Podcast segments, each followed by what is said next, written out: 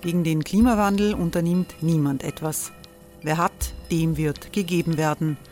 Und Frauen verdienen weniger. War ja immer schon so. Man ärgert sich und macht weiter. Was aber, wenn nicht? Wir haben eine Idee. Die Falter Arena macht die Bühne frei für Menschen und Projekte, die das Land verändern. Mein Name ist Eva Konzett. Ich leite das Politikressort im Falter. Und am Sonntag, den 26. Mai, veranstalten wir im Wiener Stadtsaal die nächste Falter Arena. Mit dabei unter anderem der ehemalige Politiker und Neosänger Matthias Strolz, Theresa Imre von Markter, Sonja Jöchtel von Love Politics oder Kari Ochsner von Ochsner Wärmepumpen. Machen statt jammern. Wir schauen uns an, wie das funktionieren kann. Kommen auch Sie vorbei. Alle Informationen und Tickets finden Sie unter falter.at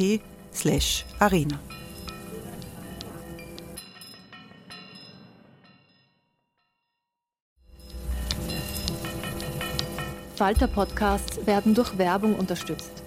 Das hilft bei der Finanzierung unseres journalistischen Angebots.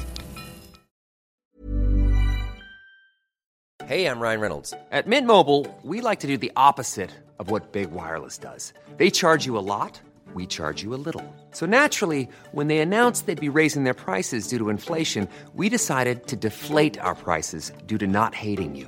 That's right. We're cutting the price of Mint Unlimited from $30 a month to just $15 a month. Give it a try at mintmobile.com slash switch. $45 upfront for three months plus taxes and fees. Promo rate for new customers for limited time. Unlimited more than 40 gigabytes per month. Slows. Full terms at mintmobile.com.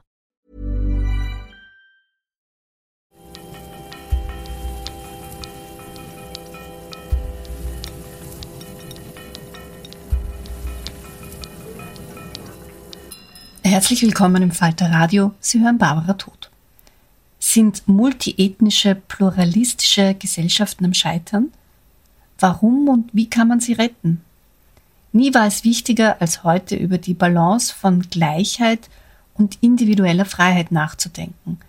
Das ist ein Fazit des Politikwissenschaftlers Jascha Monk, der gerade sein neues Buch veröffentlicht hat mit dem Titel Das große Experiment – wie Diversität die Demokratie bedroht und bereichert. Im Gespräch mit Robert Miesig dekliniert er seine Thesen durch. Hören Sie eine Veranstaltung, die am 1. April im Bruno Kreisky Forum stattgefunden hat. Ich freue mich, unseren Gast des heutigen Abends begrüßen zu können, Jascha Munk. Wunderbar, dass du da bist. Ich freue mich sehr, vielen, vielen Dank. Äh, Jascha Munk ist äh, äh, Politikwissenschaftler, er hat unterrichtet in Harvard, ist jetzt Professor an der John Hopkins University. Er ist 1982 in München geboren. Ähm, seine Mutter stammt aus Polen, ist eine polnische Jüdin, die mit ihren Eltern nach dieser antisemitischen Kampagne der 60er Jahre äh, Polen verlassen hat. Äh, er ist also in Deutschland aufgewachsen und. Und dann auch in Wien Station gemacht haben. Und sie ihn, genau. Das Erste, was passierte, ist, also man durfte ausreisen, ja. man, äh, ihnen wurde die Staatsbürgerschaft aberkannt, die polnische. Sie bekamen ein Reisedokument, das es ihnen erlaubte, die Grenze zu überschreiten und dann waren sie ein halbes Jahr oder im Fall meiner Mutter sogar acht oder neun Monate in Wien als äh, Staatenlose. Niemand durfte hier bleiben, aber es war sozusagen so der Umschlagplatz. Also insofern äh, hat meine Mutter und viele andere Mitglieder meiner Familie zumindest einige Zeit in Wien verbracht. Und du bist dann in, in Deutschland aufgewachsen und äh, dann sozusagen nach dem äh, nehmen wir an, äh, zum Studieren oder nach den ersten Teilen des Studiums äh, in die USA gegangen, hast dort weiter studiert, zu arbeiten begonnen bist mittlerweile amerikanischer Staatsbürger. Äh, du beschreibst in deinem Buch ja auch sehr plastisch die Einbürgerungszeremonie, auch deren staatsbürgerlichen Pathos, nennen wir es jetzt mal so.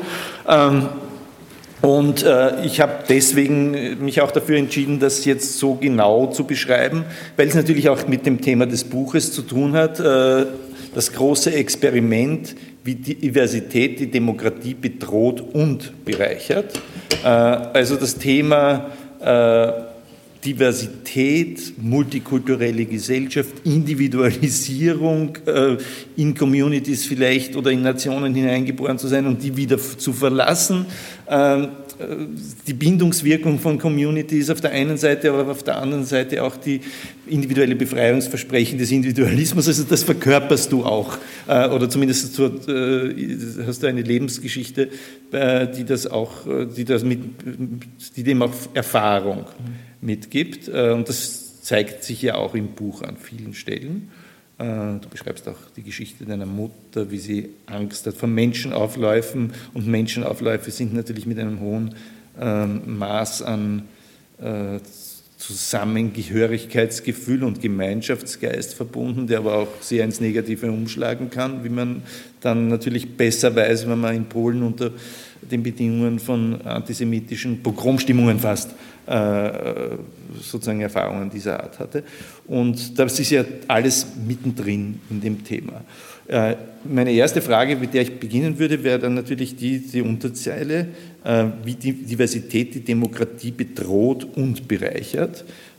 Jetzt kann man natürlich sagen, die Demokratie ist bei uns bedroht, das sehen wir an vielen Stellen. Trump hat gewählt, wir haben auch irgendwie sozusagen Rechtspopulismus gehabt, wir sehen aber gleichzeitig auch die antidemokratischen äh, Kampagnen, wie sie auch zu uns übergeschwappt sind, äh, äh, einer völkisch-imperialen Idee von Putin und so weiter. Es ist, ohne Zweifel ist unsere Demokratie bedroht. Aber warum soll sie von Diversität bedroht sein? Sie ist ja bedroht eher von den Feinden der Diversität.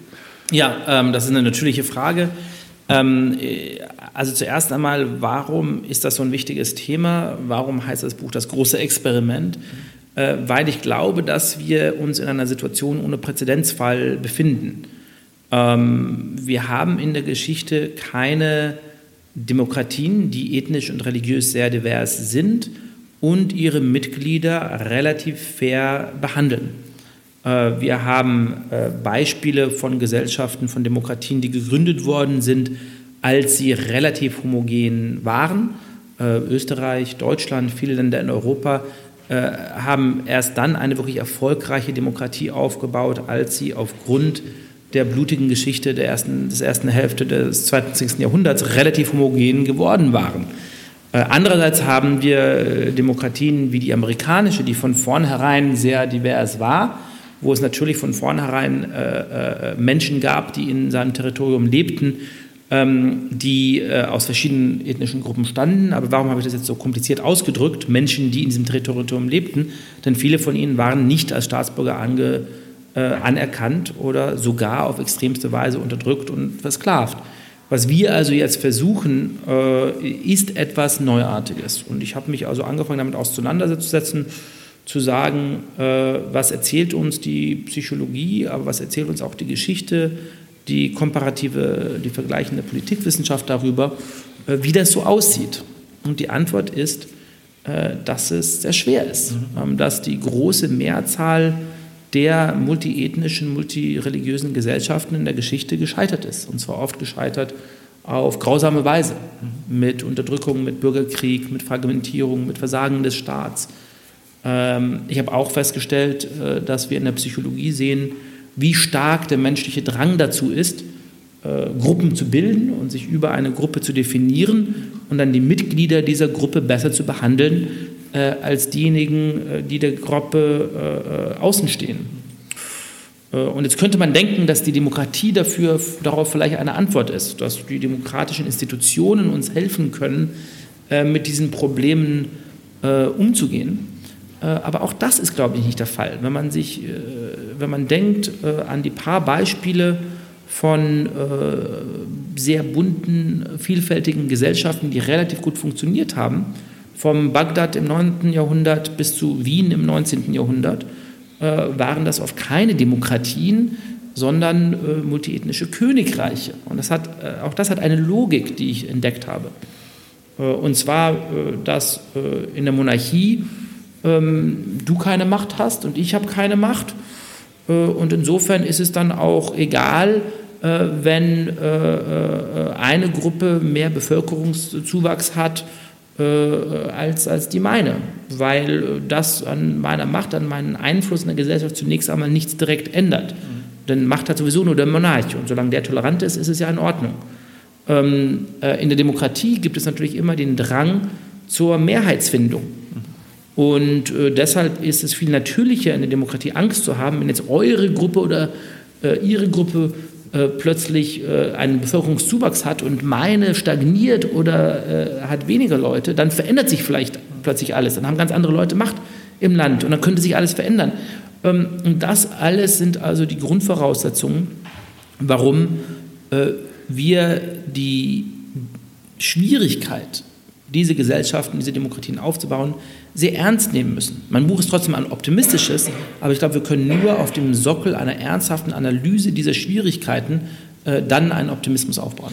Das heißt jetzt ganz simpel gesagt oder ganz brutal gesagt, wie man es nennen mag, äh, Demokratien funktionieren dann besser, wenn sich die Angehörigen dieses Gemeinwesens als ähnliche empfinden, also in Gesellschaften von Ähnlichen. Und äh, ähnlich heißt, äh, das kennen wir ja aus der Geschichte, dass also diese ethnische Homogenität, das war ja jetzt auch nicht vollkommen homogen, da gab es ja auch Subkulturen und die einen sind so und die anderen sind so, aber man hat sich gut genug gekannt, um zu wissen, wie der andere tickt und das ist bei ethnisch diverseren Gesellschaften und kulturell diverseren Gesellschaften einfach schwieriger.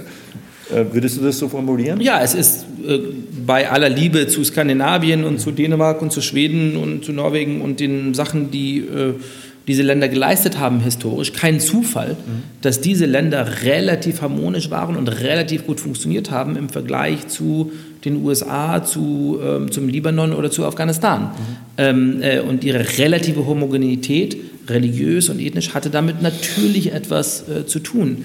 Ähm, äh, nun ist dieser Instinkt, eine Gruppe zu formen und die Menschen, die äh, an dieser Gruppe teilnehmen, besser zu behandeln, äh, extrem stark. Ich habe dafür ein schönes Beispiel im Buch, ähm, dass Henry Teifel, ein wichtiger äh, Sozialwissenschaftler äh, der 50er und 60er, 70er Jahre, äh, sich überlegt hat, wieso ist es der Fall gewesen, im Zweiten Weltkrieg zum Beispiel, dass Leute bereit waren, äh, auf so schlimme Weise gegen Außenstehende zu diskriminieren, sie so furchtbar zu behandeln.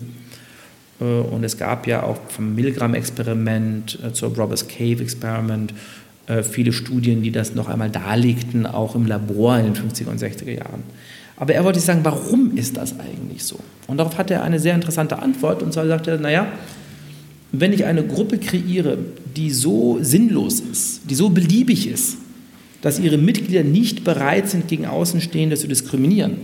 Und wenn ich dann langsam Facetten äh, dazu packe, dann kann ich beobachten, wann Leute anfangen zu diskriminieren. Also was es an diesen Gruppen ist, was sie dazu bringt, gegen Außenstehende vorzugehen.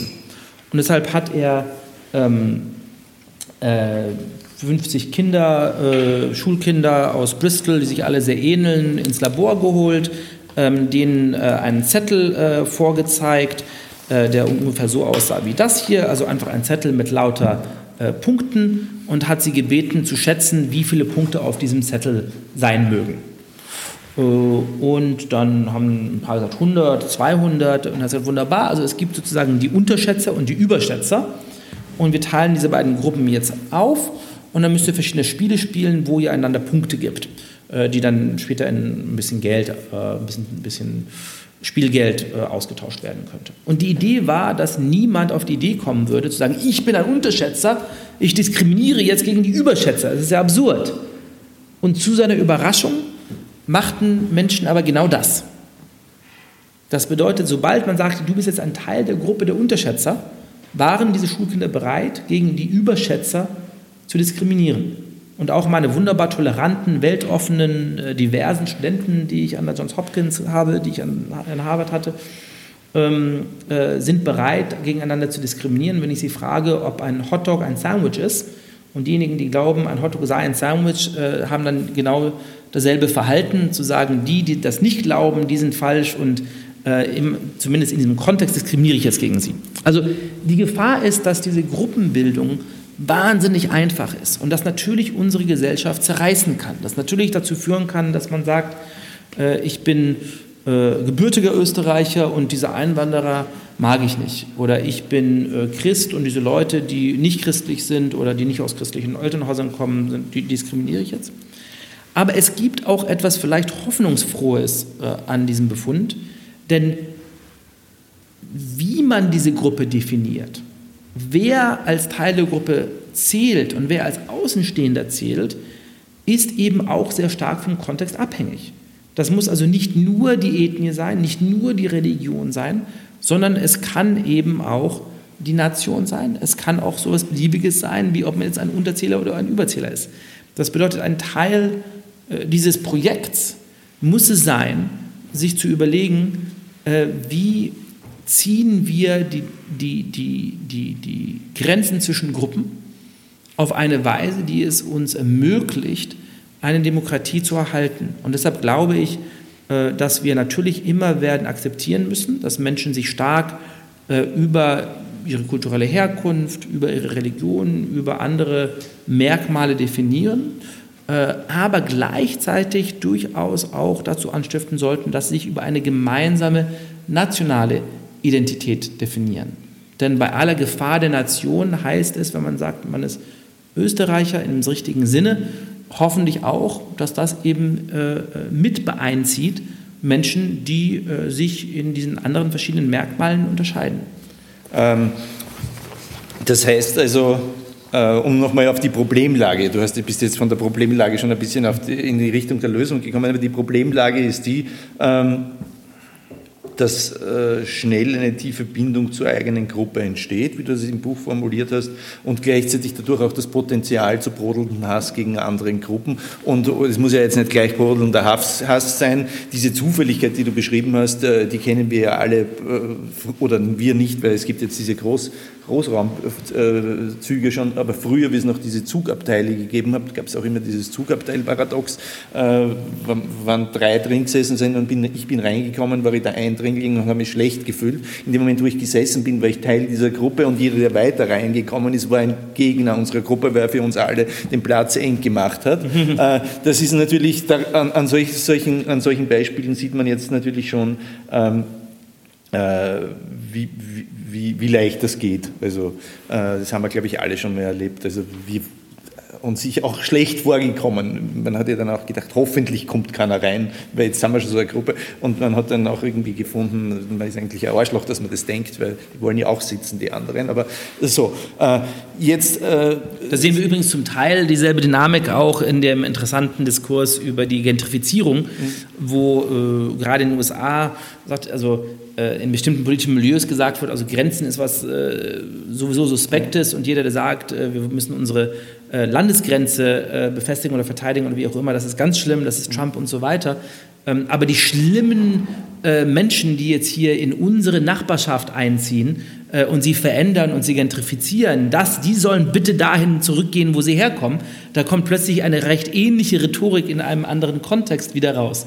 Ja, oder da gibt es ja hunderte Beispiele, die vielleicht nicht alle jetzt genau passen. Also zum Beispiel natürlich äh, das große Problem der Demokratie ist, dass die entscheiden, die schon da sind und meistens gegen jene entscheiden, die noch nicht da sind, äh, weil die auch nicht mitentscheiden können. Äh, das sieht man ja bei jedem Bauprojekt in ihrem Grünraum und so ja, weiter. Ja. also, so, also ich habe mich wahnsinnig geärgert, diese Berliner Geschichte mit dem Tempelhofer Feld. Das Tempelhofer Feld ist riesengroß. Ja? Da kannst du 17.000 Gemeindebauten hinstellen und es ist immer noch das Tempelhofer Feld. Und die haben dagegen gestimmt und gegen Leute, die jetzt noch nicht dort wohnen ja. äh, und diesen äh, Wohnraum brauchen äh, könnten. Jetzt ist natürlich die Frage, du hast es schon angeschnitten, äh, Menschen, die in einer Demokratie die Regeln der Demokratie achten sollen, die dem, gemeinsam sich für diese Demokratie auch einsetzen sollen, äh, sagst du, sie müssen auch sich irgendwie als Gruppe verstehen das unterstellt, wenn sie sich nicht als Gruppe verstehen, sondern einfach nebeneinander herleben, äh, wenig gemeinsam haben oder die einen haben mit den anderen was gemeinsam und die anderen haben mit den anderen gar nichts gemeinsam, äh, dann funktioniert das nicht. Warum funktioniert das eigentlich nicht? Ähm, naja, also im Extremfall sieht man das an Staaten wie dem Libanon, ähm, wo es äh, drei große und einige kleine verschiedene Bevölkerungsgruppen gibt, die Schiiten, die Sunniten und die maronitischen Christen, äh, die äh, sich irgendwie einen Staat teilen mussten. Und die Lösung, auf die man damals gekommen ist, war zu sagen, naja, äh, wenn man überhaupt keine gemeinsame libanesische Identität hat, äh, dann ist äh, das Beste vielleicht, dass die wichtigsten Entscheidungen eben nicht vom Staat getroffen werden, sondern von den jeweiligen Gruppen. Das bedeutet, es gibt einen relativ schwachen Staat äh, und danach gibt es Gesetze zur Heirat und zur Scheidung und zum Erbrecht und zum Schulrecht und so weiter, die von Gemeinde zu Gemeinde unterschiedlich ist. Das bedeutet, die grundsätzlichen Rechte und Pflichten des Einzelnen hängen nicht von der Staatsbürgerschaft ab oder von der geografischen Lage, sondern zu der Zugehörigkeit in einer dieser Gruppen. Äh, das führt dann zu echten Ungerechtigkeiten in der Praxis, äh, dass es zum Beispiel sehr schwer wird, demokratisch diese, diese Gesetze zu ändern, weil es dafür keinen wirklichen demokratischen Mechanismen gibt, ähm, sondern das ist letztlich von der religiösen Gemeinschaft aufgestellt und äh, in der Hand von Geistlichen. Und es gibt natürlich das Problem, dass wenn Menschen wie zwei Freunde von mir oder ein Freund und seine, seine Frau äh, äh, ein, ein äh, Sunnit und eine Christin sich heiraten wollen, das vom Staat nicht einmal anerkannt wird. trotzdem war das lange Zeit popularisiert von Arend Leiphardt, einem sehr einflussreichen Politikwissenschaftler, als die Lösung für solche geteilten Gesellschaften, weil das angeblich Gewalt verhindern könnte. Weil wenn der Staat nichts Wichtiges entscheidet, dann bringt es ja nichts, einen Bürgerkrieg zu haben, um die Macht an sich zu reißen. Äh, das Buch, in dem er das äh, vor sich gibt, äh, als großes Modell, das sehr einflussreich war, ist, glaube ich, 1969 veröffentlicht worden. Ein paar Jahre später fing in dem Libanon der Bürgerkrieg an.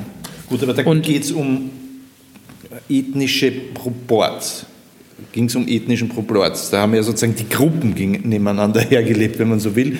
Äh, warum kann man nicht das Individu so, also warum können nicht Menschen als Individuen ohne so einen Proporz nebeneinander herleben in einer Gesellschaft, die sich als demokratisch und multiethnisch versteht?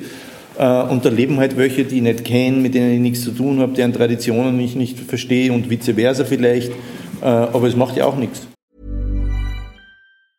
Many of us have those stubborn pounds that seem impossible to lose, no matter how good we eat or how hard we work out. My solution is PlushCare. PlushCare is a leading telehealth provider with doctors who are there for you day and night to partner with you in your weight loss journey. They can prescribe FDA-approved weight loss medications like Wagovi and Zepbound for those who qualify. Plus, they accept most insurance plans. To get started, visit plushcare.com slash weight loss. That's plushcare.com slash weight loss. Nee, das ist ja wunderbar und solche Menschen gibt es äh, in der Gesellschaft viele. Auf eine bestimmte Weise beschreibt das vielleicht Sie und beschreibt das wahrscheinlich mich. Aber, ähm, äh, aber wir müssen gleichzeitig anerkennen, dass für viele Menschen die Gruppe, äh, der sie teilhaben, sehr, sehr wichtig ist. Äh, für mich ist das äh, die Unterscheidung eines äh, perfektionistischen Liberalismus, den ich ablehne, und eines politischen Liberalismus, äh, den ich, den ich sehr befürworte. Das bedeutet, ähm, es gibt das Ideal einer Gesellschaft, in der wir alle Individualisten sind, in der wir alle keine besonders starken Bindungen zu verschiedenen Gruppen haben, in der wir sagen, wenn du sagst, für dich ist diese religiöse oder diese ethnische Gruppe sehr wichtig oder dieser kulturelle Hintergrund sehr wichtig, ähm, dann bist du kein äh, guter Staatsbürger in dem Sinne, wie wir ihn am liebsten äh, hätten. Äh, und das ist für mich äh, einen, ein Einschritt in die Freiheit der Menschen. Denn wir haben aus gutem Grund eine Religionsfreiheit. Wir haben aus gutem Grund eine Versammlungsfreiheit. Wenn jemand sagt, ich möchte nur mit anderen Menschen, die mir ähneln, mein Leben verbringen, dann ist das eines der Grundrechte, die sie in einer freiheitlichen Gesellschaft haben. Und äh, viele Kommunitaristen äh, kritisieren äh, philosophische Liberale immer, indem sie sagen, ihr könnt nicht mit Gruppen umgehen. Das ist genau falsch herum. Aber für einen Liberalen haben äh, äh, Gruppen eine Bedeutung, eine, eine Würde, nicht weil wir ein Verein der Vereine wären, so wie es der Libanon ist, so wie es manche Philosophen auch für unsere Gesellschaften wünschen, sondern weil wir Individuen, einzelnen Staatsbürgern das Recht zusichern, so zu leben, wie sie wollen. Und ich selber kann mich dann entscheiden, zu sagen, äh, ich habe meine Freunde und äh, habe meine moralischen Pflichten im, im Privatkreis, aber ich definiere, definiere, mich nicht über eine Gruppe besonders. Das ist für mich der Fall, das ist für viele Menschen der Fall. Aber es wäre falsch, das anderen vorzuschreiben schreiben und naiv zu denken, dass das bei den meisten jemals der Fall wäre. Äh, so, deshalb steht für mich das Ziel im Raum einer doppelten Freiheit. Was bedeutet diese doppelte Freiheit? Sie bedeutet erst, zuerst mal, was uns allen aufgrund der Geschichte Europas sehr nahe liegt, dass wir vom Staat eine bestimmte Freiheit haben müssen. Äh, das nicht so wie äh, in Russland vor ein äh, paar Wochen passiert, wenn ich das hier in die hinhalte und da steht nicht einmal was drauf, dafür verhaftet werde, weil das schon als Kritik gewertet wird. Und dass ich auch hier draufschreiben dürfte, den Kanzler finde ich ganz furchtbar und das in die Kamera halten und dafür würde ich auch nicht verhaftet. Also eine Grundfreiheit. Aber natürlich ist das auch die Freiheit zu sagen, ich kann einer Religion huldigen äh, die äh, dem äh, Kultusminister vielleicht nicht gefällt und hat trotzdem nicht das Recht, mich dafür ins Gefängnis zu schmeißen. Das ist die ganz normale Freiheit, wie wir sie kennen vom Staat. Aber es gibt eben auch eine zweite Weise, auf die die Freiheit oft bedroht ist. Und zwar durch die eigene Gemeinschaft, durch die eigenen Eltern, durch den eigenen Geistlichen, durch das eigene Milieu, die sagen, wenn du dich so anziehst oder wenn du äh, den Freund hast oder wenn du auf diese Weise lebst, dann ist das unakzeptabel und dann werden wir dich dafür bestrafen. Äh, auch davor äh, müssen wir die Leute bewahren, dass es diese doppelte Freiheit, die Freiheit vom Staat, aber auch die Freiheit von Käfig der Normen, der von der eigenen äh, Gruppe, der eigenen Gemeinschaft manchmal äh, aufoktroyiert wird. Und das haben wir dann. Wir haben das Bild einer Gesellschaft, in der äh, äh, manche Menschen Einzelgänger sind und sagen, ich definiere mich nicht über eine Gruppe, vielleicht nur über meine Freunde oder meine Familie, aber nicht über eine breitere Gruppe, äh, in der manche Leute sagen, ich habe eine Gemeinschaft, eine Gruppe, äh, der ich viel Bedeutung beimesse.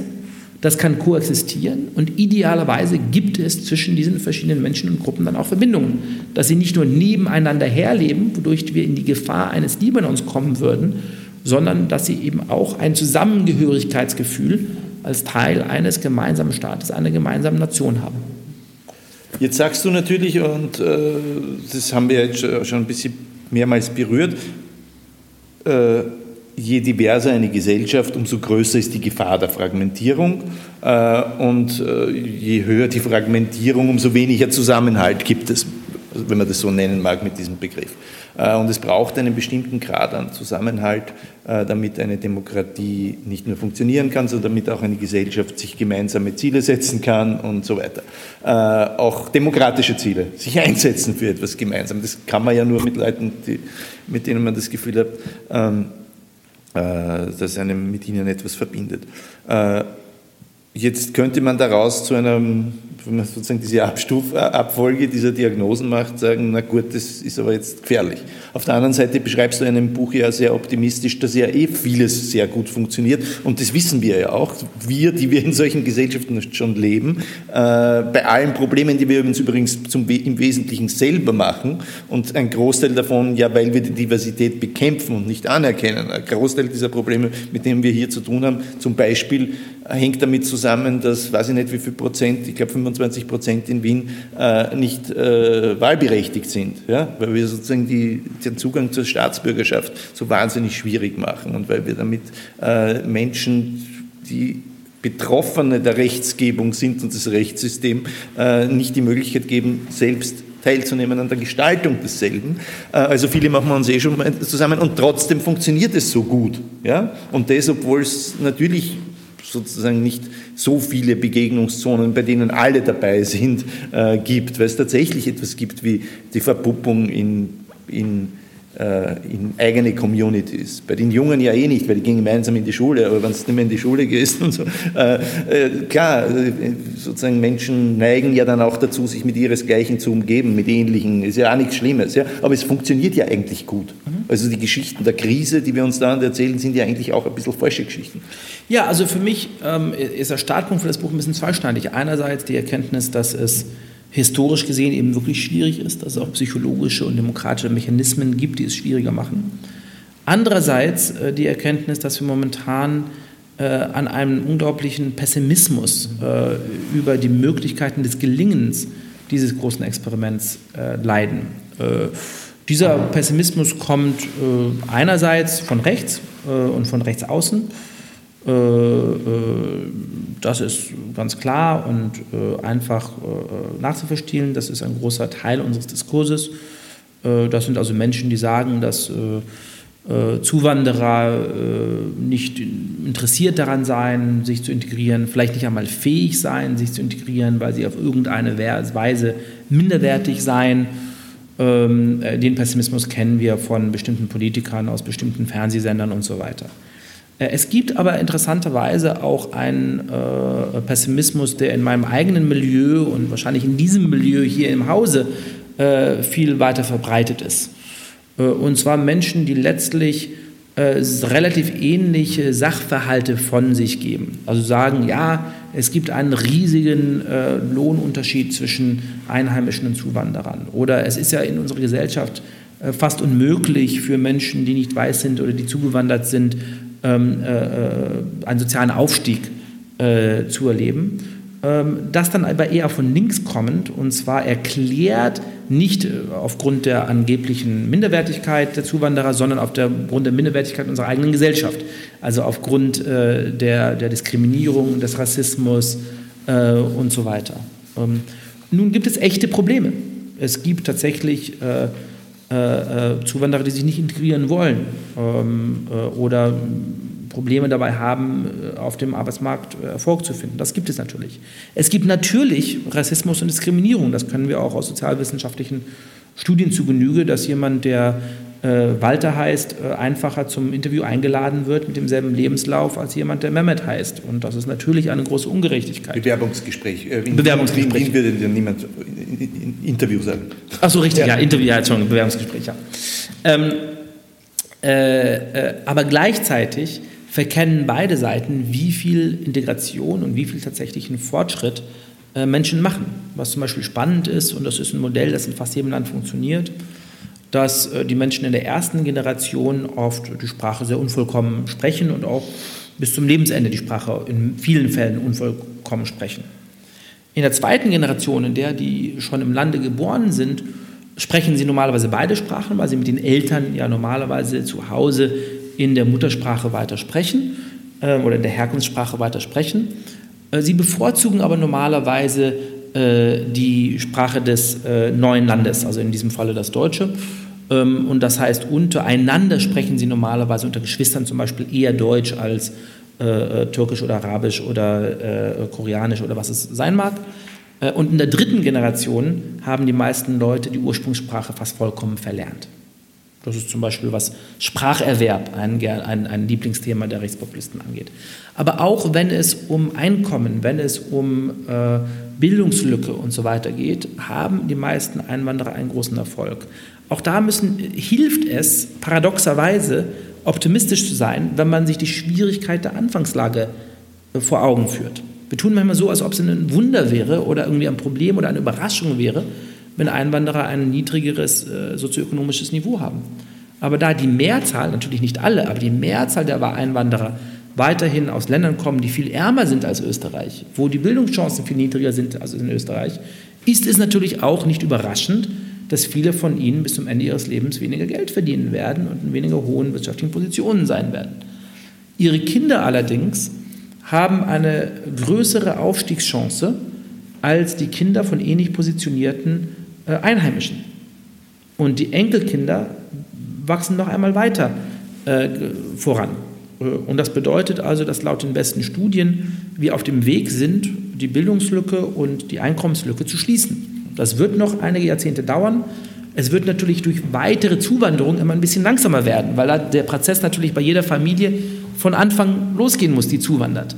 Ähm, aber auch da ist es so, wenn man sich die Zahlen wirklich vorsichtig anschaut und sich nicht anschaut, wie sieht es mit dem Einwanderer aus, der vor 15 Jahren aus einem viel ärmeren Land hierher gekommen ist, sondern wie sieht es mit seinen Kindern und seinen Enkelkindern aus, äh, wird äh, äh, das Erkenntnis viel optimistischer. Und das zeigt, dass natürlich diese Einwanderer nicht irgendwie Minderwertigkeit, nicht irgendwie Minderwertigkeit sind, dass nichts an ihnen ist, dass es ihnen unmöglich macht, Erfolg zu haben oder sich zu integrieren. Aber es zeigt eben auch, dass unsere Gesellschaft nicht so rassistisch sei oder nicht so diskriminierend sei, dass ihnen keine Chance gegeben wird. In den USA zum Beispiel gibt es die schöne Erkenntnis, dass äh, der, dieser, dieser soziale Aufstieg von Einwanderern aus Nigerien, aus El Salvador, aus äh, vielen asiatischen Ländern genauso schnell vonstatten geht als äh, der Fortschritt von irischen und italienischen Einwanderern vor 100 Jahren.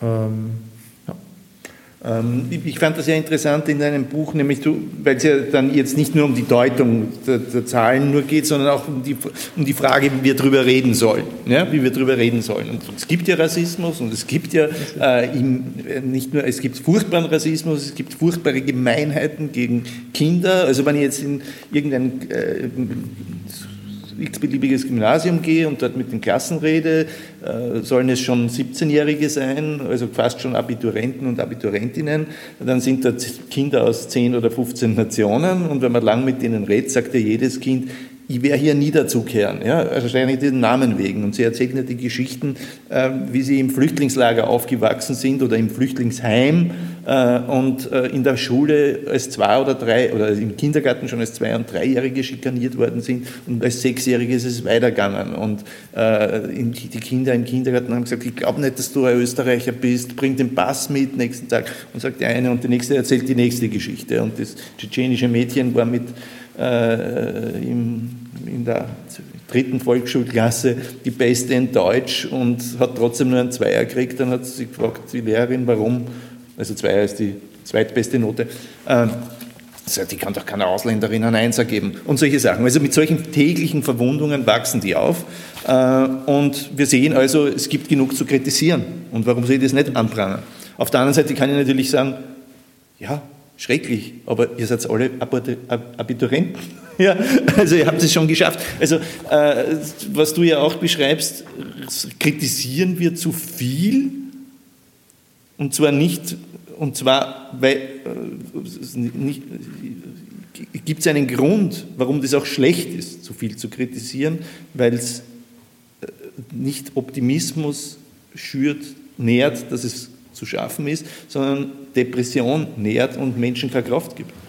Also zunächst einmal, äh, ich bin Wissenschaftler und ich habe mich dem Thema nicht genähert unter, dem, äh, unter der Frage, ist es gut optimistisch oder pessimistisch zu sein, sondern der Frage, wie sieht es denn wirklich aus, wenn ich mir die Zahlen genau anschaue und die Gesellschaften genau anschaue. Äh, und bin dann zu meiner Freude zu einem optimistischen Schluss gekommen. Aber wenn der Schluss pessimistisch gewesen wäre, hätte ich ihn auch so niedergeschrieben. Ähm, also nur um das klarzustellen. Äh, aber ich glaube tatsächlich, dass es zwei äh, gute Gründe gibt, optimistisch zu sein. Die erste kommt aus der Ähnlichkeit der Beschreibung der Realität von links und weit rechts außen. Also wenn ich sowohl von meinen linken Freunden als auch von äh, rechtspopulistischen Politikern oft höre, äh, es gibt diesen riesige Kluft zwischen Einheimischen und Einwanderern und die werden wir nie überwinden, dann überlege ich mir, naja, wer ist da strategisch cleverer, indem er das betont? Und da habe ich die Furcht, äh, denn die gewinnen eher die Wahlen als wir, dass das vielleicht die Leute rechts außen sind, die sich sagen, wenn wir die Durchschnittswähler davon überzeugen, dass es sowieso sich nie verändern wird, Vielleicht werden sie dann zu überzeugten Antirassisten, die sich wunderbar für eine gerechtere Gesellschaft äh, äh, engagieren. Vielleicht, wahrscheinlicher sagen sie, ja, dann müssen wir nämlich hier mal ein Ende machen und den Leuten mal sagen, was ist, weil so geht es ja nicht weiter. Das halte ich politisch leider für eine realistischere Lesart äh, als, als, als die vielleicht eher naive, äh, dass, dass die Leute dann nur zur Aktion gegen die Ungerechtigkeit äh, äh, äh, mobilisiert. Aber noch wichtiger ist für mich, dass wir ja äh, die Spielregeln uns überlegen müssen, wie diese Gesellschaft funktionieren kann. Nun ist der Zustand heute gemischt mit vielen echten Ungerechtigkeiten und mit vielen Verletzungen. Als äh, äh, Einwanderer in Deutschland habe ich das ja auch erlebt. Also als jemand, der in Deutschland geboren ist und aufgewachsen ist, auch mit deutschem Pass, aber der nicht aus Deutschland stammt, der einen seltsamen Namen hat, der jüdisch ist, habe ich solche Verletzungen auch zu Genüge festgestellt ähm, oder erlebt. Ähm,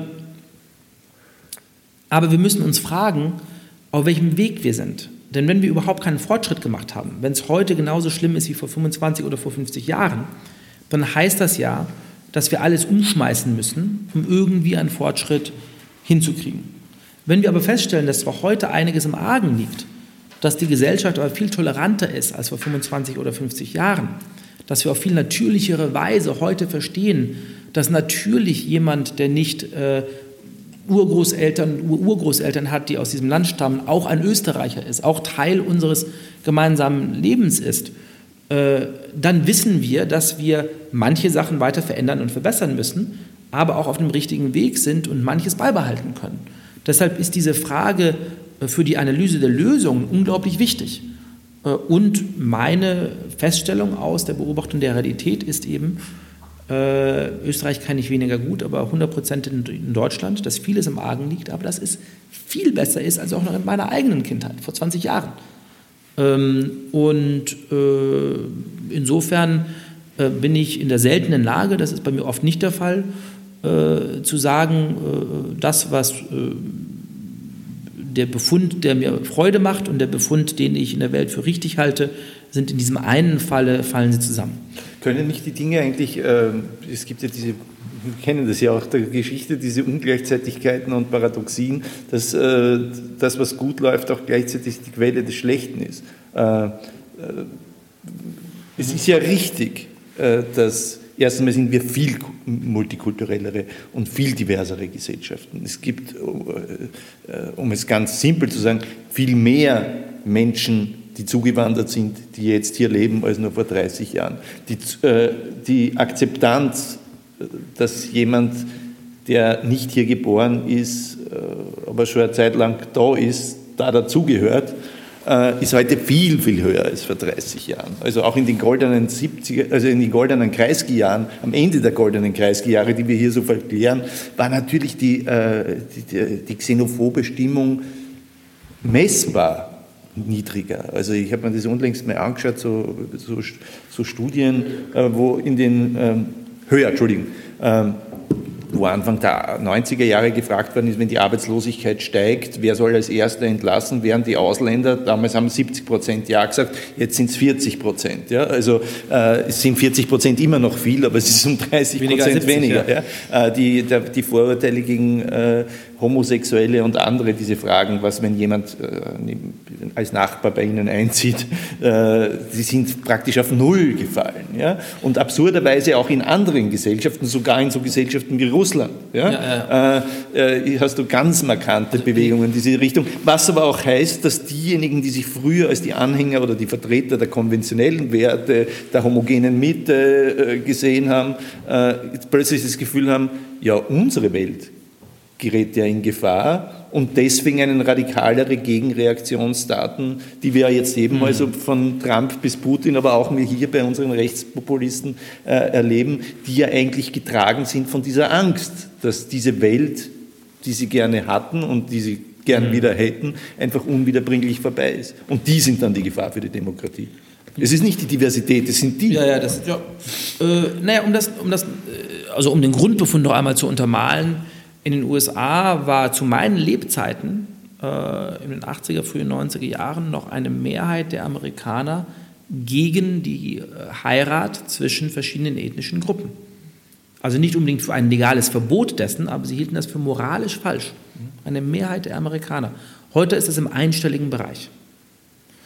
Ähm, und das mag sein, dass sich die Normen verändert haben und Leute das irgendwie äh, äh nicht mehr einem Demoskopen, der am Telefon anruft, gerne sagen und äh, heimlich dieselbe Meinung haben. Vielleicht, äh, aber wir sehen das auch im, im, in der Veränderung des Verhaltens. Es war einmal der Fall, dass eins von 33 Kindern äh, Eltern von zwei verschiedenen ethnischen Gruppen hatte in den USA. Mittlerweile ist es eins von sieben oder vielleicht sogar eins von sechs. Äh, das ist eine ganz radikale Veränderung äh, der Realität, wo wir sehen, wie sich diese Gesellschaften tatsächlich verändern. Ich glaube, es gibt da ein paar Mechanismen, die verschieden sind, aber in dieselbe Kerbe schlagen. Ähm, eines ist natürlich richtigerweise, dass äh, äh, äh, die Menschen, die jetzt das Gefühl haben, wir verlieren diese Gesellschaft, sich dann mobilisieren und sagen, das ist unsere letzte Chance, irgendwie das Österreich, das wir verteidigen wollen, irgendwie noch gegen diese Veränderung äh, ähm, äh, zu bewahren. Ähm, das beste Beispiel dafür ist ein Essay, äh, das heißt Der Flug 93 äh, oder die Wahl des Flugs 93, ähm, geschrieben von Michael Anton äh, im Herbst 2016, der danach zu einem wichtigen Berater im Weißen Haus von Trump wurde. Das war ein Konservativer, der zunächst kein Rechtspopulist gewesen war und äh, der ein Essay schrieb, um andere Konservative zu überzeugen, warum sie tatsächlich für Trump wählen sollten, was im Herbst 2016 noch eine echte Debatte war. Mittlerweile ähm, äh, hat Trump natürlich über die Republikanische Partei und große Teile der konservativen Bewegung in den USA eine echte Kontrolle. Das war damals noch nicht der Fall. Und er sagte mit äh, äh Verzeih auf diesen Flug, der äh, am 11. September 2001 äh, gestartet war, äh, mit leichter Verspätung, sodass die Passagiere schon äh, äh, etwas gehört hatten über das World Trade Center und was da vorgefallen ist, äh, äh, wo auch Entführer an Bord waren und wo die Passagiere dann auf heroische Weise äh, eine Rebellion gestartet haben und das Cockpit gestürmt haben. Und in dem Kampf um das Cockpit ist das Flugzeug abgestürzt in einem Feld in Pennsylvania und sind die Menschen umgekommen, aber das Ziel der Terroristen, äh, das wahrscheinlich, glaube ich, in den US-Kongress hineinzufliegen, äh, natürlich hat nicht geklappt. Ähm, Herr Anton bezieht sich also auf perfide Weise auf äh, dieses heroische Ereignis und sagt, unser Land äh, geht Richtung Verderbnis wie Flug 93, die Entführer sind schon an Bord, ähm, äh, wir haben jedes Jahr lauter äh, Ausländer aus der dritten Welt, das ist ein Zitat, äh, die hier importiert werden. Und insofern ist sowieso schon alles verloren. Ähm, also wenn wir jetzt nicht in dieser Wahl das Cockpit stürmen, ist alles vorbei. Und wer weiß, ob Herr Trump das Flugzeug fliegen kann? Wahrscheinlich landen wir so wie die äh, Helden vom 11. September in irgendeinem Feld in Pennsylvania und es geht sowieso schief. Aber es ist unsere letzte Chance und die müssen wir nutzen. Da sieht man natürlich genau diese Torschlusspanik, zu sagen, das ist unsere letzte Chance, gegen diese Gesellschaft irgendwie zu rebellieren, was uns ja übrigens auch optimistisch stimmen sollte. Das habe ich noch nie so, auf diese Weise habe ich noch nie darüber nachgedacht. Aber dass sie so eine Torschlusspanik haben, dass sie bald keine Chance mehr haben, das aufzuhalten, ist ja auf eine bestimmte Weise äh, optimistisch. Sollte uns ja eigentlich ein bisschen Selbstvertrauen geben, äh, dass wenn wir jetzt dieses letzten Attentat überleben, äh, äh wir auf dem richtigen Weg sein könnten. Ähm, es geht natürlich auch in die andere Richtung, ähm, äh, gibt es auch einen ähnlichen Mechanismus. Und zwar, dass natürlich in einer Gesellschaft, in der ähm, äh, äh, Zuwanderer, in der Minderheiten kein soziales Standing haben, in der sie äh, wirkliche Außenseiter sind, in der, sie, in der man ihnen nicht zuhört, in der sie auch kein Selbstvertrauen haben können, äh, es nicht besonders viele Leute geben wird, äh, die äh, die schlimmen Seiten der Gesellschaft ansprechen, weil sie dafür das Gehör nicht kriegen, weil sie sich das nicht trauen und so weiter. Und ich schon auch glaube, dass sozusagen der tiefe Pessimismus unter manchen, zumindest medial sehr einflussreichen Migranten und Migrantenkindern daher kommt, dass sie anders als vor 20 oder 40 Jahren das Selbstvertrauen, die Bildung, die Connections äh, äh, und das Zugehör haben, äh, um diesen Pessimismus äh, medial äh, äh, mit oft großem ähm, guten Willen dem gegenüber ausbreiten zu können, was ja zumindest auch eine positive Entwicklung ist, dass wir dadurch diese Probleme klarer ansprechen, uns darüber klarer bewusst werden, was aber dadurch, dass wir vor 20 Jahren weniger darüber gesprochen haben, zu der Illusion führen könnte, vor 20 Jahren war es schlimmer. Das ist, glaube ich, nicht der Fall, sondern heute ist es besser und gerade deshalb hören wir mehr über die Probleme. Äh, ein letztes. Das ist das berühmte Integrationsparadox, äh, dass der Rassismus äh, umso mehr beklagt wird, umso mehr er abnimmt, weil er damit auch die Möglichkeit gibt, dass Leute sprechen können, die ihn, die ihn anklagen. Äh, richtig, genau. Und das Letzte will ich noch sagen, dass es oft ähm, wir falsch das Gefühl kriegen, dass Minderheitengruppen und Einwanderer besonders pessimistisch seien oder dem Land gegenüber besonders äh, äh, negativ eingestellt seien, weil das oft die Meinung der eher einheimischen oder weißen Medienmacher ist, die ihnen diese Plattform bieten. Äh, und äh, das sieht man in den USA sehr nett an äh, einem äh, äh, wunderbaren kleinen Befund, äh, dass, wenn man den durchschnittlichen schwarzen Amerikaner fragt, was er für eine Meinung zu Weißen hat, diese recht positiv ausfällt. Ein bisschen weniger positiv wie die Meinung zu schwarzen Amerikanern, aber eigentlich sehr ähnlich. Das ist ein paar Prozentpunkte voneinander entfernt. Wenn man dagegen eher linke weiße Amerikaner dazu befragt, äh, was sie von weißen Menschen halten, also von ihren Eltern und Kindern und äh, Geschwistern und so weiter. Okay. Sagen Kinder, sie, sie haben Kinder, nicht. Kinder nicht unbedingt, äh, sagen sie, äh, sie haben eine äh, negative Meinung. Äh, das ist ein bisschen seltsam. Ne? und wir sehen auch in Amerika zum Beispiel, dass Mitglieder ethnischer Minderheiten der Zukunft des Landes gegenüber optimistischer sind als weiße Amerikaner. Äh, also ich denke, bei aller berechtigten Kritik, bei allem äh, äh, berechtigten Ärger über den Zustand unserer Gesellschaft, bei allem berechtigten Ärger über Rassismus und Diskriminierung, ist es wichtig, die Proportionen im Blick zu behalten. Jetzt, äh, ich, ich komme jetzt langsam zum Ende, weil wir unser Gespräch hier am, am Podium dann beenden und dann kann das Publikum äh, noch Fragen stellen und, oder auch ins Gespräch kommen. Äh, ich will aber einen Punkt noch äh, stark ansprechen, weil der sehr interessant war, nämlich du diskutierst die Frage des, des Patriotismus. Und jetzt wissen wir alle, Patriotismus hat seine negativen Seiten, insbesondere wenn er irgendwie äh, in einen aggressiven Nationalismus äh, äh, übergeht. Auf der anderen Seite schreibst du, dass es schon so etwas auch braucht, äh, wie eine Art von, ich sage es jetzt mal in meinen Worten, Wir-Gefühl, das Gesellschaften zusammenhält, äh, gemeinsame Geschichten oder, oder sei es bloß nicht mal Geschichten, sondern irgendetwas schwer definierbares, von dem jeder weiß, okay, das ist jetzt äh, etwas Typisches für diese Gesellschaft, in der ich lebe oder für diesen Platz, in dem ich lebe, aber man es nicht so richtig äh, definieren kann und da kommt dann so eine Art von auch gemeinsam mit Liebe dazu. Und du nennst das Kulturpatriotismus. äh, und du glaubst, du sagst, so etwas braucht es, weil das, was man sozusagen so im Gesamt, im, im, linken Liberalismus früher mal den Verfassungspatriotismus genannt hat, das ist schon ein bisschen wenig. Ja, natürlich ist man stolz, dass man Demokratie ist,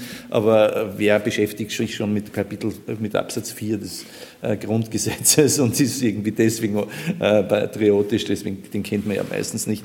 Äh, ich finde diese Idee des Kulturpatriotismus, der natürlich dann überhaupt nicht ethnisch definiert ist und wenig mit dem klassischen Nationalismus zu tun hat. Äh, interessant, vielleicht kannst du das nochmal ausführen, warum du glaubst, dass es so etwas braucht ja. äh, und wie du so etwas beschreiben würdest. Ich würde dann in einem zweiten Gang dann noch versuchen, mit dir zu überlegen, was das für Österreich oder Wien oder Favoriten oder Döbling heißen kann.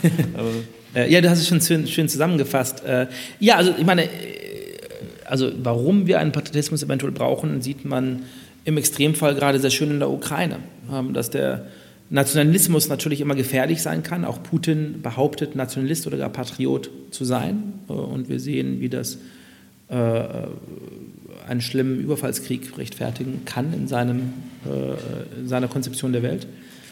Äh, aber wir sehen auch in der Ukraine einen Patriotismus, äh, der es Millionen Menschen ermöglicht, äh, unter Risiko des eigenen Lebens ihr Land zu verteidigen und ihr ihre Vorstellung davon, wie sie sich selbst demokratisch regieren wollen, äh, zu verteidigen. Ähm, George Orwell, äh, einer meiner großen intellektuellen Helden, äh, äh, der sein eigenes Leben riskiert hat für die Spanische Republik, daran vielleicht an den Spätfolgen gestorben ist, ähm, äh, hat im Zweiten Weltkrieg sehr schön formuliert, äh, dass wenn die Briten nicht Patrioten gewesen wären oder wenn britische Intellektuelle damit Erfolg gehabt hätten, den Briten ihren Patriotismus auszureden in den Jahren vor dem Zweiten Weltkrieg, äh, die SS schon in den Straßen Londons patrouillieren würde. Ähm, das bedeutet, der Patriotismus kann etwas sehr Positives sein, wenn er zu Solidarität über die Grenze der eigenen Gruppe hinaus anregt. Die Frage ist dann, wie soll dieser Patriotismus aussehen? Äh, und es gibt äh, drei sehr einflussreiche Konzeptionen des Patriotismus. Der erste ist ein ethnischer Patriotismus. Äh, der sagt, ein echter Österreicher sei einer, der eben sehr lange ethnische Wurzeln in diesem geografischen Bereich hat. Und die ganzen Menschen, die in den letzten Jahrzehnten zu uns gekommen sind, die werden nie echte Österreicher sein, so wie es eben manchmal diesen Schulkindern, die du erwähnst, ergangen ist. Das ist ungerecht, weil es natürlich im Land viele Menschen gibt, die hier ihren Lebensmittelpunkt haben und die hier dazugehören. Ähm, und es ist aus der Zeit gefallen, weil es die äh, Gesellschaft äh, wie sie existiert, nicht widerspiegelt. Und übrigens, auch das war vor 20 oder 30 Jahren noch anders, ist das nicht die Konzeption der Mehrheit der Menschen. Die Mehrheit der Menschen, wenn man sie fragt, muss jemand im Land geboren sein oder muss er Vorfahren haben, die von hierher stammen, um echter Österreicher zu sein? Die, Menschheit, die Mehrheit der Menschen sagt nein. So. Nun ist die klassische intellektuellen Antwort auf die Frage, wie der Patriotismus auszusehen hat, eben der Verfassungspatriotismus. Und ich kann ihm auch viel abgewöhnen, äh, abgewinnen. Ähm, ich finde ihn auch eine wichtige äh, Ingredienz äh, dessen, was wir zelebrieren sollen. Äh, äh, wenn ich an Deutschland, wo ich noch Staatsbürger bin, äh, denke, ist natürlich eine meiner positiven Assoziationen mit dem Land die Bundesrepublik und das Grundgesetz und das, der Erfolg einer relativ toleranten Demokratie nach dem Zweiten Weltkrieg. Ähm, ich bin auch deshalb Amerikaner geworden, weil ich die amerikanische Verfassung und äh, die Tradition dieses Verfassungspatriotismus äh, sehr, sehr mag. Ähm, gleichzeitig halte ich das für ungenügend. Ich halte es für ungenügend aus zwei Gründen. Eine, die du angesprochen hast, äh, und zwar, dass äh, die meisten Menschen sich nicht so sehr für Politik interessieren. Und wenn man den meisten Menschen fragt, was liebst du an Österreich oder was liebst du an den USA, fangen sie nicht an, von Politik zu reden und auch nicht an, von der Verfassung zu reden. Also das bedeutet, die Idee des Verfassungspatriotismus ist etwas zu weltfremd. Phänomenologisch beschreibt es nicht, was in den Herzen der Menschen abgeht. Und das, der zweite Grund für meinen Skeptizismus ist ein philosophischer, äh, und zwar, äh, dass es eine Art von Kategoriefehler ist. Äh, denn die österreichische und die deutsche Verfassung oder die österreichische Verfassung und das deutsche Grundgesetz sind einander recht ähnlich. Und die australische ist zwar ein bisschen weniger ähnlich, aber jetzt auch nicht so grundverschieden. Und trotzdem ist äh, ein stolzer Österreicher weder deutscher noch australischer Patriot. Äh, das heißt, irgendetwas anderes muss das Gefühl erklären, sonst gibt es hier einen logischen Fehler. So, und was ist das? Für mich ist das tatsächlich ein Kulturpatriotismus, den wir nicht von oben aufoktroyieren sollen oder müssen oder können, sondern äh, den es in den Herzen der Menschen schon gibt. Äh, jemand liebt das eigene Land, weil er seine Heimatstadt und die Landschaften liebt, äh, weil er die äh, Geschmäcker und die Gerüche des Landes äh, liebt, weil ihm die Umgangsformen ganz natürlich erscheinen, ähm, auch weil er die, die sich mit den Fernsehpromis und den TikTok-Stars vielleicht verbunden fühlt. Und diese Kultur ist natürlich bis zu einem bestimmten Punkt in einer Vergangenheit behaftet. Äh, das kann von mir aus auch äh, die Trachten oder als geborener Münchner die Lederhosen und das Dirndl mit beeinziehen. Das ist ja alles okay. Man kann auch ein bisschen äh, Folklorismus haben. Aber im Großen und Ganzen ist es überhaupt nicht das, sondern es ist eine lebendige, gegenwärtige und auf ganz natürliche Weise, wenn ich durch die Straßen Wiens gehe, auch schon diverse Kultur, der sich die Menschen zugehörig fühlen. Und ich glaube, das ist ein Teil unseres Zusammengehörigkeitsgefühls.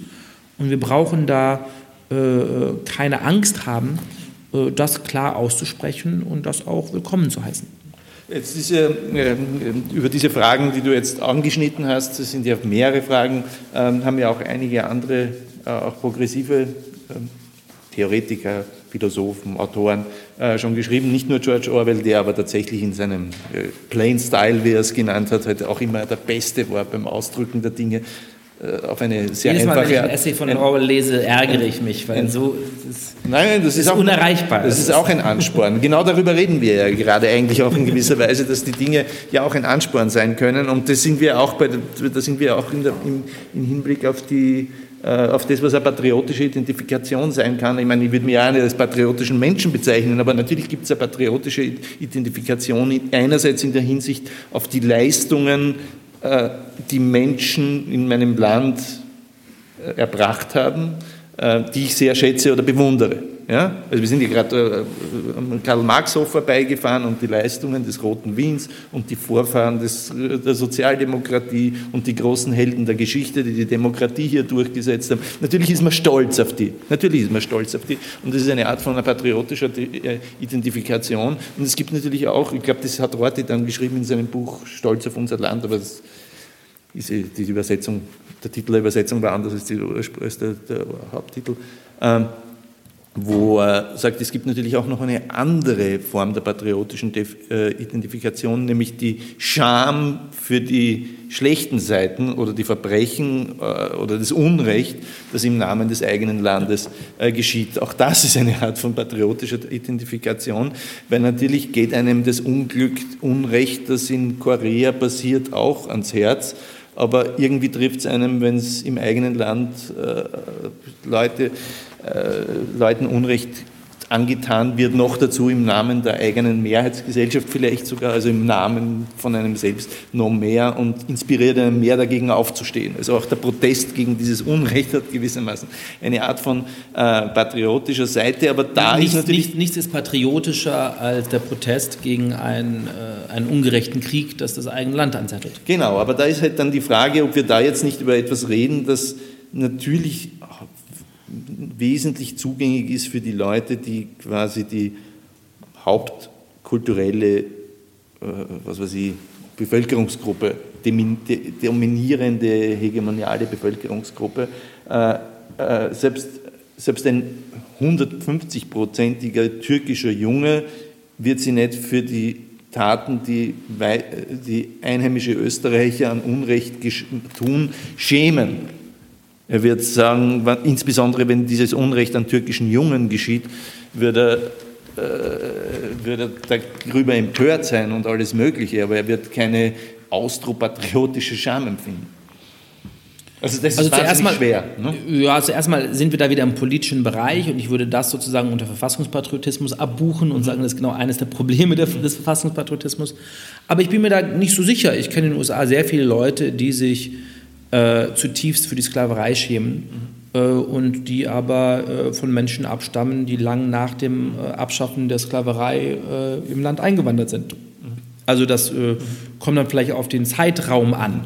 Ja. wenn das Menschen sind, deren Eltern eingewandert sind und die sich immer noch nicht vollkommen zugehörig fühlen zu der Gesellschaft, dann mag das der Fall sein. Aber ich kann mir durchaus vorstellen, dass wenn die Integration gut klappt, ähm, äh, äh, die Enkel äh, dieses Menschen äh, auf Mozart stolz sind, äh, aber äh, sich auch für den Anschluss schämen. das kann durchaus sein. Ähm, natürlich muss sich dann auch das Selbstverständnis ein bisschen verändern, um realistisch zu bleiben, aber das ist in Ordnung. Ich finde, dass dieses kollektive diese kollektive Identifikation wichtig ist und natürlich auch natürliche Grenzen hat. Also äh,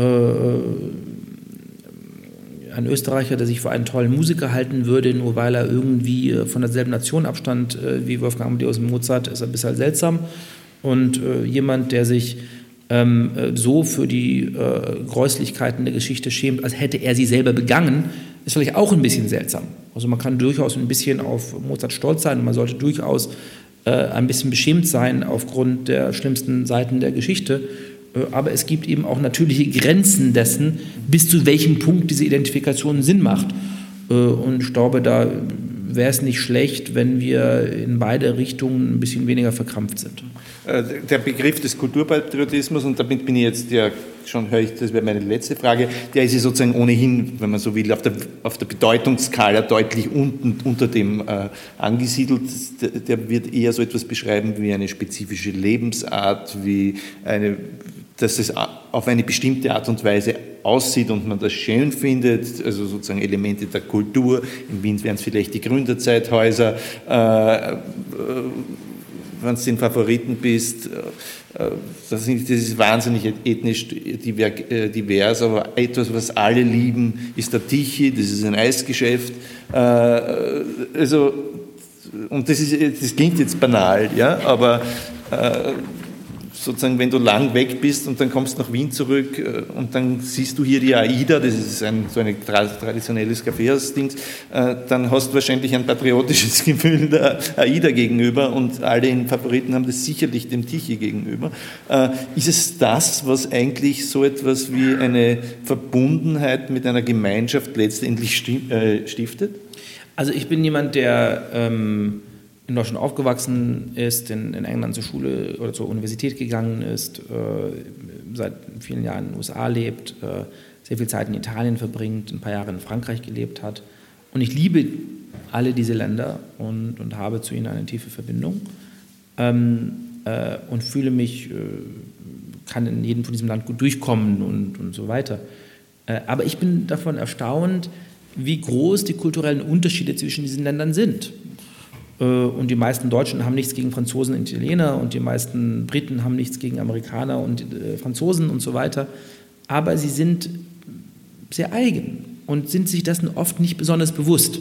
Gerade in meinem Freundeskreis denken sich die Leute oft, ach, ich bin doch sehr international und so weiter. Ähm, und ich bin doch nicht nur einfach ein Brite, sondern das ist doch, hat doch eigentlich mit mir im Endeffekt wenig zu tun. Und wenn ich mir das aber von außen anschaue, sage ich, nein, du bist sehr britisch. Ähm, und insofern glaube ich, das ist einfach ein Sachbefund, dass der Nationalstaat bis heute äh, eine sehr große äh, Kraft hat, äh, was Umgangsformen, was Sprache, was die Geschäfte, selbst die wirtschaftlichen Sachen angeht. Ähm, ich fühle mich in Wien sehr willkommen, es ist eine wunderbare Stadt. Ich fühle mich hier nicht heimisch, es ist anders als in Deutschland, wo es dieselbe Sprache ist, obwohl es natürlich ähm, äh, eine komplizierte gemeinsame Geschichte gibt, ähm, äh, bis zu einem bestimmten Grad. Aber trotzdem äh, ist diese Kraft des Nationalstaats auch im 21. Jahrhundert äh, äh, für mich sehr greifbar. Und deshalb ist für mich, äh, wenn wir zurückgehen an, an die Grundfrage, ähm, wir haben diese natürliche Tendenz, Gruppen zu bilden. Und wie gehen wir damit um? Ist eine Antwort für mich, wir brauchen äh, multiple Levels, auf denen wir Identität haben. Wenn der Kulturpatriotismus so stark wäre, dass alle sich nur hundertprozentig als Österreicher oder als Deutsche identifizieren, dann würde mir das vielleicht Angst machen, weil ich dann sagen würde, dann kommen wir vielleicht irgendwann in einen Konflikt. Aber in einer Situation, in der wir in einer stark ethnisch und religiös diversen Gesellschaft immer auch viele Unterschiede haben werden. Immer die Leute haben werden, sagen, äh, ich bin aber, äh, ich habe diese Religion, ich habe diese Herkunft und wir haben so viele Sachen nicht gemeinsam, ist es für mich etwas sehr Positives, auf nationaler Ebene eben auch so ein Zusammengehörigkeits- und so ein Solidaritätsgefühl äh, haben zu können. Äh, weil das äh, äh, unsere natürliche Tendenz zu sagen, hier ist meine kleine Gruppe und die anderen sind mir doch wurscht, äh, äh, dagegen angeht. Sodass Leute sagen, ich habe meine Gruppe und vielleicht beteilige ich mich da besonders. Wenn es in dieser Gruppe Ungerechtigkeit gibt, engagiere ich mich besonders dagegen. Wenn in dieser Gruppe jemand äh, Not leidet, dann äh, gebe ich vielleicht noch mehr von meinem privaten Geld, um, um ihm oder ihr zu helfen. Aber gleichzeitig haben wir gemeinsam genügend nationale Identität, um sozialdemokratisches Thema zum Beispiel einen Sozialstaat aufrechtzuerhalten, um zu sagen, ich zahle meine Steuern äh, weil ich es für wichtig halte, dass niemand in diesem Land äh, auf der Straße hungert, auch wenn er vielleicht eine andere Hautfarbe hat als ich, auch wenn er vielleicht eine andere Herkunft hat als ich. Äh, und deshalb ist für mich die Vision einer Zukunft, in der das große Experiment geklappt haben wird, eine Vision, in der alle die Freiheit haben, das Leben selber so zu entscheiden, wie sie möchten, ein Individuum sein zu können, das sich überhaupt nicht besonders um eine Gruppe schert, sich stark in einer Gruppe engagieren mag, aber eben auch ein gemeinsames nationales Zusammengehörigkeitsgefühl hat, der diese Solidarität stiften kann. Sie hörten ein Gespräch zwischen Jascha Monk und Robert Miesig vom 1. April 2022 aus dem Bruno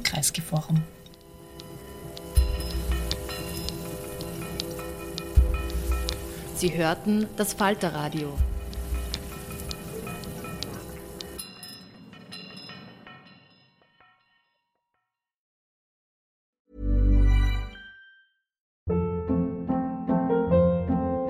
Hold up. What was that? Boring. No flavor. That was as bad as those leftovers you ate all week. Kiki Palmer here, and it's time to say hello to something fresh and guilt-free. Hello Fresh. Jazz up dinner with pecan-crusted chicken or garlic butter shrimp scampi. Now that's music to my mouth. Hello Fresh. Let's get this dinner party started. Discover all the delicious possibilities at hellofresh.com.